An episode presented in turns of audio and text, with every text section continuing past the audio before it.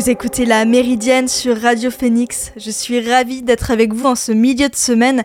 Merci beaucoup pour votre écoute. En seconde partie d'émission, on retrouvera Laurie, membre du collectif Main Violette et chroniqueuse dans la Méridienne. Aujourd'hui, elle nous parlera donc de l'affaire Depardieu, une illustration de la culture du viol en France. Mais tout de suite, on évoque les conditions des journalistes à Gaza et la difficulté de couvrir les événements en Palestine. Je suis avec euh, Nomans, photo reporter et membre du collectif Reporters Solidaires, un collectif de journalistes mobilisés pour défendre les journalistes à Gaza et pour alerter sur la difficulté de couvrir ce qui se passe en ce moment en Palestine. Bonjour Noman. Bonjour à toutes et à tous, salut Radio Phoenix. On peut euh, peut-être commencer par présenter le collectif, puisqu'il est plutôt récent. À quel moment vous vous êtes euh, organisé? Ouais, alors le collectif euh, Reporters Solidaires, en fait, il, il naît vraiment quelques jours après les événements du 7 octobre avec le constat qu'en fait, très rapidement, euh, dans Gaza, il y a énormément de journalistes qui sont euh, ciblés, qui sont tués, que ce soit euh, eux pendant le travail ou leurs proches et leurs familles. Et donc, à plusieurs journalistes, en fait, on s'est dit qu'il fallait qu'on alerte l'ensemble de la profession sur ce sujet, sur, sur ce drame qui était en train de se passer pour nos consoeurs et nos confrères à Gaza. Et vous avez notamment écrit une tribune dans l'humanité en soutien envers les journalistes et les civils palestiniens et palestiniennes. Exactement. En fait, on s'est dit que pour, euh, pour exister aussi et pour, euh, pour être visible, d'une part, euh, de la part de nos collègues en France, en Europe, à l'international, mais surtout pour nos consoeurs et confrères à Gaza, il fallait qu'on qu'on soit visible dans la rue, mais qu'on soit aussi visible dans les médias. Et donc, c'est passé notamment par l'écriture de cette tribune qui a été écrite par plusieurs personnes, qui a été signée par plus de 200 signataires, et donc qui continue encore de circuler et de poser un peu finalement les fondements de ce qu'est euh, l'idée de ce collectif de reporters solidaires. Et comment elle a été reçue, cette tribune? Euh, Alors, elle a, elle a, plutôt été euh, reçue positivement. Et au-delà de cette tribune, j'ai l'impression que c'est finalement le mouvement citoyen qui est en train de s'opérer à travers le monde en solidarité avec Gaza et l'ensemble de la Palestine qui est reçu très positivement. Et on voit qu'il y a de plus en plus de gens, qu'il y a des, des, milliers de personnes à travers le monde qui se mobilisent. Donc cette tribune a été bien reçue, en tout cas du grand public et du public euh, euh, militant. Au sein de la profession, c'est un peu plus difficile. On va pas euh, se mentir. C'est plus difficile parce que on est une profession qui n'a pas l'habitude de se mobiliser, ou en tout cas, on est des, individus souvent isolés dans nos pratiques journalistiques, et du coup, c'est c'est toujours très difficile de se mobiliser sur des, questions de société. C'est toujours difficile de faire comprendre aux consoeurs et aux confrères qu'ils ont le droit, en tant qu'être humain, de se mobiliser et de s'impliquer euh, pour des causes qui leur semblent justes, mais on, continue de, travailler là-dessus. Et euh, depuis le 7 octobre, euh, c'est la période la plus meurtrière pour les journalistes lors d'un conflit. En tout cas, c'est les chiffres du comité pour la, pour la protection pardon, des journalistes qui réalise des statistiques depuis 1992. et tu disais tout à l'heure que voilà, les journalistes étaient ciblés, leurs familles également. Pourquoi est-ce que ces risques sont si importants en ce moment à Gaza? Bah, En fait, c'est pas nouveau que les journalistes euh, soient ciblés dans, lors de, de, de, mouvements de guerre ou en tout cas dans des, dans des affrontements ou dans des génocides comme, euh, comme en ce moment à Gaza. Euh, tout simplement, ce qui se passe à Gaza, euh, historiquement, hein, c'est c'est terrible. voilà, on est plusieurs à parler de, de régime d'apartheid parce que Gaza est donc enfermé à travers des murs, à travers des barbelés. Et, et on sait qu'aujourd'hui, les images qu'on a de Gaza, elles viennent des journalistes gazaouis des gens qui sont sur le terrain, des gens qui prennent des risques. Et donc, euh, euh, pour, euh, pour l'entité sioniste, pour Israël, ces images-là, elles desservent complètement la version, leur version officielle. Et donc, il y a plusieurs stratégies. Il y en a une, c'est de décrédibiliser systématiquement les journalistes palestiniens et palestiniens en faisant passer leur voix pour une voix qui ne compterait pas. Et l'autre stratégie, malheureusement, c'est la stratégie de, de, les cibler. Et, et, ça a été largement documenté par les journalistes sur place. On pense à, à, Motaz, par exemple, qui est, euh, qui est aujourd'hui le journaliste le plus visible. Euh, il, a montré ça, il a dénoncé cette prise à partie et ce, ciblage systématique dans les endroits où il se déplaçait. Et c'est des conditions de travail qui sont euh, risquées aussi bien pour des journalistes internationaux que aussi pour des journalistes palestiniens, comme tu parlais de, de Motaz Azaïza. Exactement. Après, il n'y a, y a, plus de journalistes internationaux aujourd'hui à Gaza, à ma connaissance, ou très peu. Euh, et, donc, c'est pour ça que nous, c'était important aussi qu'on visibilise et qu'on valorise euh, le travail du, de plus de journalistes possible à Gaza. Euh, il y a évidemment les plus connus, mais il y a énormément de gens aussi qui, qui parfois même sont obligés de s'improviser journalistes, qui prennent leur téléphone, qui documentent, mais il y a énormément de reporters, de photographes qui sont, qui sont pas très visibles, en tout cas qui sont moins visibles que Motaz, qui sont moins visibles que Wael, et, et qu'il faut aussi, et c'est avec, le collectif qu'on a, on a aussi volonté à visibiliser leurs paroles et à, et à permettre, enfin, à, s'autoriser de se dire que cette parole, en fait, elle est crédible. Et, et ça, c'est un problème qu'on a dans les médias français notamment, parce que c'est ceux qu'on regarde le plus du coup, c'est qu'il a fallu attendre qu'une journaliste occidentale vienne à Gaza récemment pour qu'enfin on entende cette parole. Alors que leurs images, des premières et des premiers concernés sur place, elle est, elle est plus qu'importante, elle est, elle est primordiale et, et nous, c'était important de, de, de la visibiliser. Et de plus en plus de ces journalistes gataouis sont obligés, euh, en tout cas se voient obligés de sortir de, de l'enclave. Qu'est-ce que ça dit ces départs? Ça dit que qu'en fait, au bout d'un moment, euh, une fois, et c'est pas moi qui le dis encore une fois, c'est elle et eux, mais c'est qu'une fois que qu'on a montré l'horreur pendant plus de trois mois, on a montré euh, ces images qui sont qui sont vraiment terribles, ces corps démembrés, ces enfants qui sont amputés, opérés à même le sol quand quand ils sont encore sauvables. Une fois qu'on a montré tout ça, et qu'on se rend compte que le monde entier euh, regarde ailleurs, eh ben ça dit qu'il faut euh, euh, d'une part sauver sauver sa peau, sauver sa famille, et, et, d'autre part se dire que peut-être qu'à l'extérieur de Gaza, on sera plus audible. Et, et voilà, je crois que le, départ de, de Wael ou de Motaz, quand ils ont quitté Gaza pour se rendre à, à Doha pour être soignés, euh, je pense que ça a été euh, très difficile pour énormément de monde sur place parce que c'est des yeux qui s'en vont, c'est une parole qui s'en va.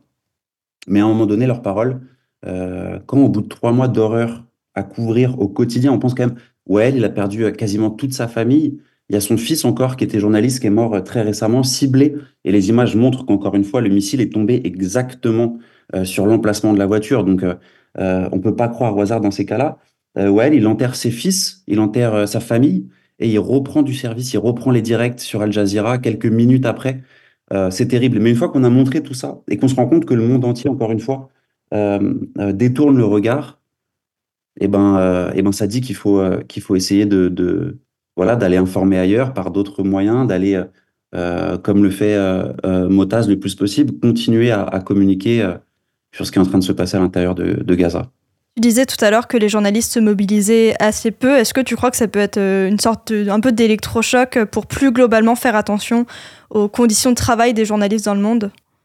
J'aimerais y croire. Euh, vraiment, j'aimerais, j'aimerais y croire, mais j'ai, je suis aujourd'hui malheureusement euh, assez pessimiste et c'est, et c'est un peu le, le retour de l'ensemble des consoeurs et des confrères de ce collectif. C'est que malgré toutes les images qu'on a, malgré euh, tout ce qu'on sait de l'horreur de ce qui se passe à Gaza, et eh ben, euh, il y a une mobilisation euh, citoyenne, alors qui est forte d'une part, mais une mobilisation dans les différents secteurs concernés qui est assez faible encore. en France, il y a plusieurs collectifs qui se sont créés. Il y a les collectifs notamment des blouses blanches pour Gaza, donc qui sont des infirmières, des infirmiers, des soignants. On a des enseignantes et des enseignants, on a des avocates et des avocats, mais malheureusement, dans les secteurs professionnels, et les journalistes n'échappent pas à la règle, c'est très difficile de mobiliser. Donc j'espère que, que, qu'une guerre, qu'un génocide, qu'un conflit en règle générale à travers le monde euh, puisse permettre à la profession de mieux s'organiser, de mieux travailler euh, euh, ensemble et de mieux se protéger. Malheureusement, j'ai du mal à y croire. Tout ce que je sais, c'est que ce dont je suis sûr, c'est que lorsque des journalistes internationaux pourront rentrer dans Gaza, eh ben la plupart des rédacs enverront des correspondants, enverront des, des, journalistes de chez eux. Lorsque Motaz pourra faire euh, un tour de, des rédacs du monde, bah, tout le monde sera euh, très honoré de le recevoir et, tout le monde le présentera comme, euh, comme un héros de la profession. Alors que lorsqu'il était à l'intérieur de l'enfer qui est ce génocide, eh ben, très peu de gens lui ont donné la parole et très peu de gens ont donné du crédit. En tout cas, très peu de professionnels ont donné du crédit à sa parole. Et, et ce décalage, il me, il me dérange et il me choque au sein de la profession. Oui, ça crée une quasi-impossibilité de couvrir de façon euh, crédible, comme tu dis, les événements dans la bande de Gaza en ce moment. Ouais, c'est terrible. En fait, il y, a un truc euh, qui est difficile et on l'a observé. Euh, c'est un sujet de. Alors, je pourrais plus dire la chaîne, mais c'était une rédaction française qui, qui présente un journaliste palestinien qui montre ces images Et en fait, pendant que le journaliste palestinien est en train de filmer, la voix off française euh, met en doute la véracité des images qu'il filme. C'est-à-dire qu'on nous dit, c'est un journaliste, il évacue de chez lui avec sa famille, ils ont des drapeaux blancs, et d'un coup, on entend des coups de feu. Et la voix off française explique qu'il semblerait qu'ils soient en train de se faire tirer dessus, alors qu'on voit les images de ce journaliste, on voit les images de ce confrère, et ils sont en train de se faire tirer dessus. Et donc, je comprends pas, en fait, comment on peut d'un côté dire que c'est un journaliste palestinien, et de l'autre, mettre sa parole en doute, comme si la parole d'un journaliste palestinien, qui est quand même au cœur de Gaza, et qui, qui, qui est né ici, qui vit ici, qui documente la situation, est remise en cause par des rédactions qui sont euh, dans des bureaux euh, euh, sur les quais de Seine. Pour moi, ce décalage, il est, il est hyper choquant. Oui, il y a un, double standard et il y en a aussi un, deuxième, surtout au début de. Enfin, juste après le 7 octobre, il y avait quand même un gros double standard entre la couverture du conflit euh, vis-à-vis d'Israël et vis-à-vis de, des Palestiniens, Palestiniennes qui étaient quand même très déshumanisés. Oui, et ça, continue. Ça, ça, ça malheureusement pas commencé le 7 octobre. Des journalistes tués, des Palestiniens, des Palestiniens tués, des, des enfants incarcérés et torturés par Israël. Ça existe depuis trop longtemps. Et, et en effet, la parole qu'on leur donne elle est, euh, elle est trop faible. Moi, je comprends pas comment, euh, lorsqu'une journaliste, comme il y a eu il y a, quelques mois, euh, est assassinée en plein direct par Israël, comment on n'a pas l'ensemble des rédactions qui se mobilisent et qui, disent que c'est plus possible? Et comment se fait-il très récemment que lorsque l'Afrique du Sud tente une plainte internationale pour faire reconnaître l'état de génocide, comment se fait-il que lorsque c'est la journée des plaidoiries de l'Afrique du Sud, ce soit des, petites brèves euh, sur France Info et que le lendemain, quand c'est la plaidoirie de défense de l'État d'Israël qui vient euh, se défendre de faire un génocide, on a un direct et une couverture en direct sur la, même radio qui couvre l'intégralité euh, de, l'argumentaire israélien, alors que de l'autre côté, on n'avait pas l'intégralité de l'argumentaire sud-africain. Ce deux poids, deux mesures, en tout cas, cette différence de traitement, elle est, elle est, elle est, elle est très dérangeante et elle crée, euh, et c'est pas le seul sujet, mais elle crée une défiance de plus en plus grande de la part du grand public, de la part des gens qui sont éloignés des médias, et, tous ces décalages-là, en fait, ils font qu'on a un fossé qui se creuse entre les gens qui sont sur le terrain, dans les luttes, dans les manifestations euh, à travers le monde, et euh, la plupart des médias qui sont en décalage complet avec euh, les problématiques des gens. Et justement, en parlant de, de, de, la Cour internationale de justice, je voulais te demander quel regard, avec, avec le collectif, vous portez sur, bah, sur la réponse de la Cour internationale de justice, donc qui a demandé à Israël d'empêcher tout acte de génocide dans la bande de Gaza? Je pourrais difficilement te faire une réponse euh, au nom du collectif parce que euh, parce qu'on en discute, mais on n'a pas, on tranche pas euh, de réponse et de, solutions sur tout, malheureusement, parce qu'on est sur sur plusieurs thématiques aussi dans nos vies perso et professionnelles. Donc voilà, on n'a on pas de réponse collective à donner là-dessus pour l'instant. Mais en tout cas, ce qu'on déplore, c'est que c'est qu'il n'y a pas de demande de cesser le feu et que il nous semble que ça aurait été important qu'à l'issue de, de cette demande, on demande à Israël de, cesser le feu immédiatement, euh, au lieu de leur demander de laisser rentrer euh, des camions humanitaires, par exemple. Évidemment, il faut que les camions humanitaires puissent rentrer, mais s'ils rentrent et qu'en même temps, euh, Israël continue de bombarder, ça n'a pas de sens. Euh, aussi dans, dans, la presse, euh, on le disait, on parlait tout à l'heure de, de, double standard. Le vocabulaire, on le retrouve aussi dans la Cour internationale de justice, internationale de justice, pardon. Enfin, j'imagine que c'est parfois complexe euh, en tant que journaliste occidental, avec les informations qu'on a, de parler respectueusement de la situation en Palestine. J'ai pas mal lu qu'on pouvait, ne pouvait pas parler de conflit, qu'on ne pouvait pas parler de guerre pour ce qui s'y passait à cause de la symétrie des fortes en présence. Euh, pour toi, quel vocabulaire on peut utiliser justement pour euh, parler de ce qui se passe? Bah, c'est difficile parce que parce qu'en effet, il y a des termes qui sont euh, des termes juridiques et qui répondent de de, de, critères très définis. voilà, par exemple, le terme de génocide, c'est pas encore officiellement reconnu que c'est un génocide. et donc ensuite, c'est comment on en parle? Est-ce qu'on parle d'une guerre, en effet, alors que a priori, c'en est pas, c'en est pas une c'est hyper difficile en vrai de, de faire ces choix-là. C'est des choix éditoriaux. Euh, voilà, moi à titre personnel, je, je parle de, de, génocide ou de ou de nettoyage ethnique, mais euh, parce que c'est ce qui me semble être euh, le plus juste dans ce qui est en train de se passer en ce moment. Mais mais voilà, je sais que chaque chaque rédac et chaque journaliste est obligé d'avoir quand même la précaution, je dirais, juridique des termes qu'il qui utilise. Donc finalement, le plus simple, ce serait, euh, comme on le disait tout à l'heure, en tout cas, on déplorait qu'on ne donnait pas assez la parole aux, journalistes gazaouis. Le plus simple, ce serait peut-être de, leur donner la parole directement. Bah évidemment. évidemment que ça serait, c'est nécessaire et, et qu'il faut justement que, que, que, toutes ces paroles-là, en fait, elles soient dans les JT et que on voit bien aujourd'hui en France, si tu veux, ce qui est en train de se passer à Gaza, c'est devenu presque un sous-sujet. ça fait maintenant plusieurs mois que ça dure et du coup, c'est quasiment plus, les, les rédactions le disent hein, en interne, c'est plus un sujet d'actualité. Alors que pour, euh, pour tous ces gens-là, c'est une actualité qui est, qui est, qui est vitale. Et, et, il faudrait, euh, en effet, que ce soit les images des journalistes palestiniens et palestiniens qui soient euh, dans nos médias, mais malheureusement, c'est pas le cas. Eh bien, merci beaucoup, Noman, d'avoir accepté cette interview. Merci également à tout le collectif et à Sam de nous avoir mis en contact. Vous pouvez retrouver Reporters Solidaires sur leurs réseaux sociaux et notamment sur Instagram. Donc c'est sous le nom de Reporter Solidaire, mais Reporter au singulier, puis Solidaire au pluriel.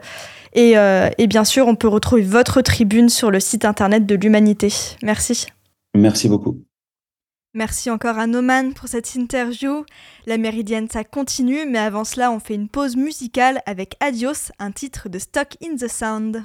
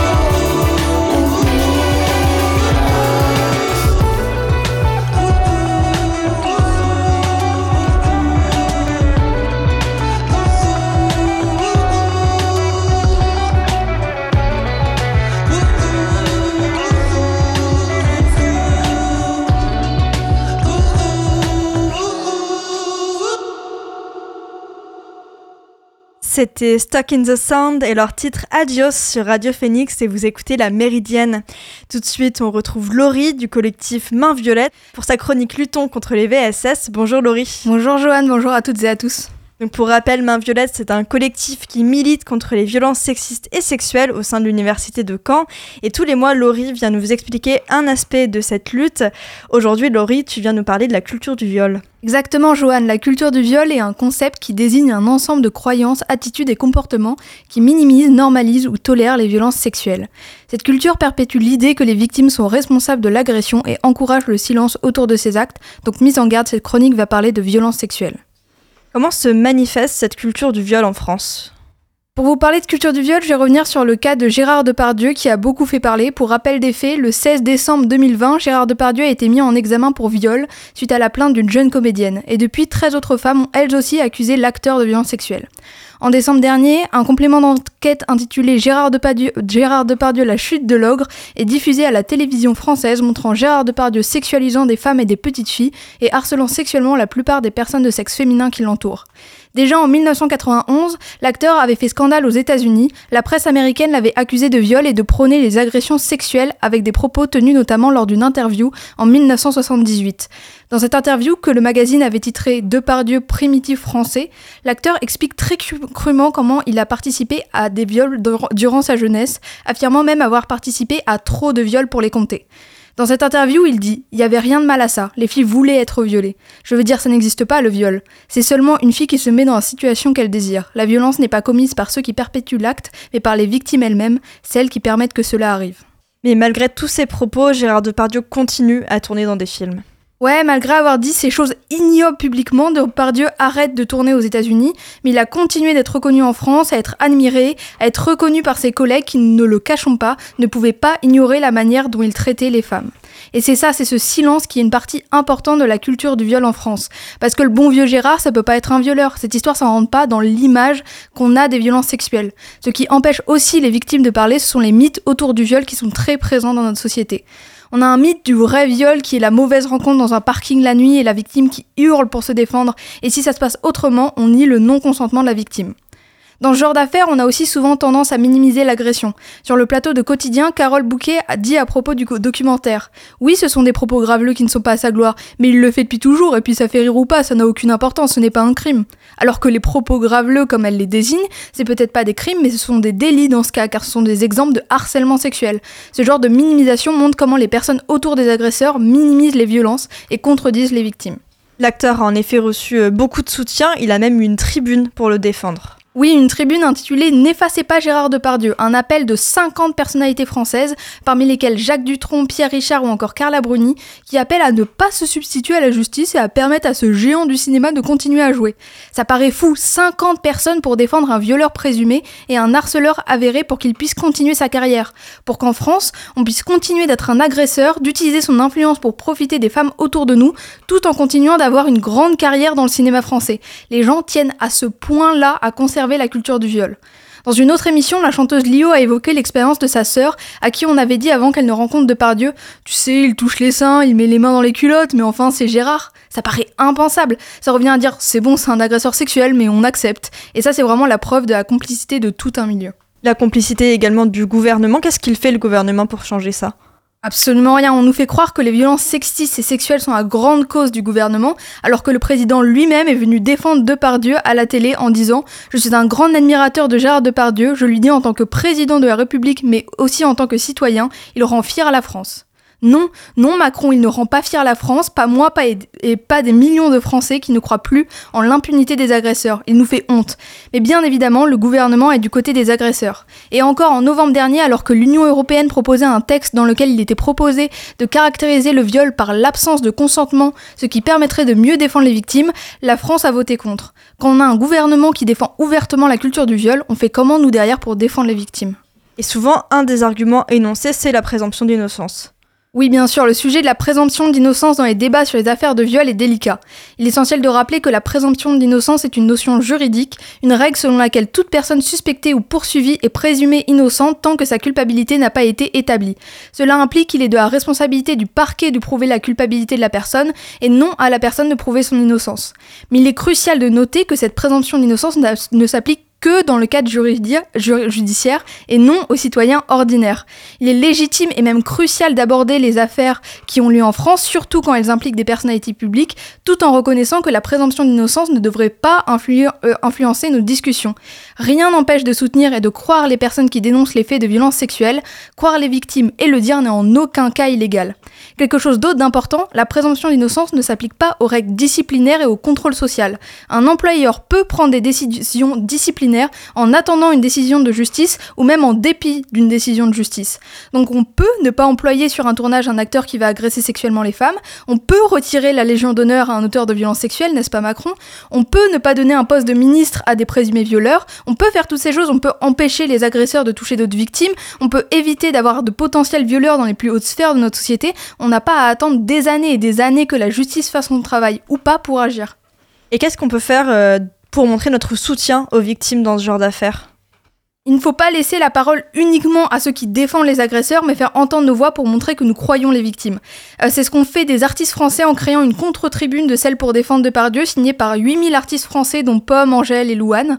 Euh, il y a également eu des manifestations contre les violences patriarcales en réaction à cette affaire et en réaction au soutien du président à Depardieu, partout en France et notamment à Caen.